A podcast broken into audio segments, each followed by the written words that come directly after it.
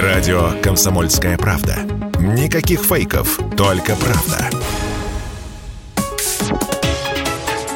Политика на Радио КП. Владимир Варсобин, «Комсомольская правда». YouTube, кажется, помиловали. Такое в прошлых веках проделывали с приговоренными к казни. Сначала объявлялся приговор, мол, все, завтра поутру тебе, дорогой не товарищ и вражина, конец, голова с плеч.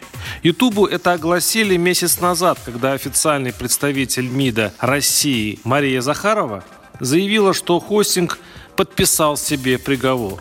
В те дни YouTube заблокировал какой-то канал в Госдуме, который никто, кроме создателей, не смотрел. Но тогда власти в горячке информационной войны поубивали много вражеских интернет-ресурсов покрошили в первую очередь российские независимые СМИ, или по другой версии продавшиеся врагам народа. Естественно, перевели во всероссийский VPN экстремистский Facebook и Instagram. Эти прекрасно работающие до сих пор ресурсы называть запрещенными даже немного смешно. Ну и всем казалось, что теперь-то очередь за YouTube. Тем более, что авральными темпами возводился YouTube-заменитель Рутуб.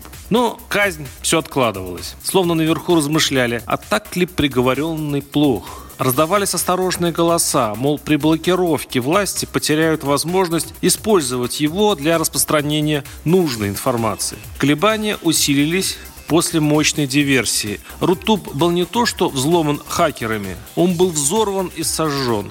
И хотя сравнительно быстро подняли со дна и златали, власти, похоже, поняли, рисковое это дело запрещать. Одно дело газетку какую, книгу, страну или человека вредного, а тут окно в мир для нашего ни в чем, как всегда, неповинного обывателя. Где политики с гулькин нос, зато рецептов засолки огурцов, инструкций починки сливного бачка, котиков, молодежных фриков, мутантов и прочих сиреноголовых для моего шестилетнего сынка языка 95%. И выходит, что отмена YouTube это что-то вроде антиалкогольной кампании Горбачева намерение логичное, а результат черномырдинский. Поэтому глава Минцифры Максут Шадаев и заявил сегодня, в России не планируется блокировка видеохостинга YouTube, принадлежащего компании Google. Иначе, мол, пользователи пострадают. Хотя, думаю, там наверху просто немного успокоились и перестали махать топором. Ну, там поняли, запрещать ресурс – это как во время спора в прямом эфире бросать микрофон